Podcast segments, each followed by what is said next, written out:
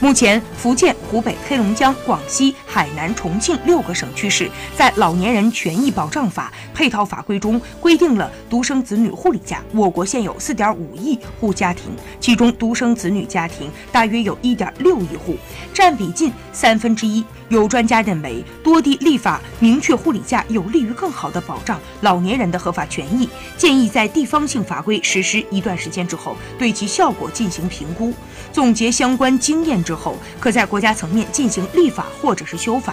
据了解，黑龙江规定，老年人患病住院期间，子女所在单位应当给予其陪护假。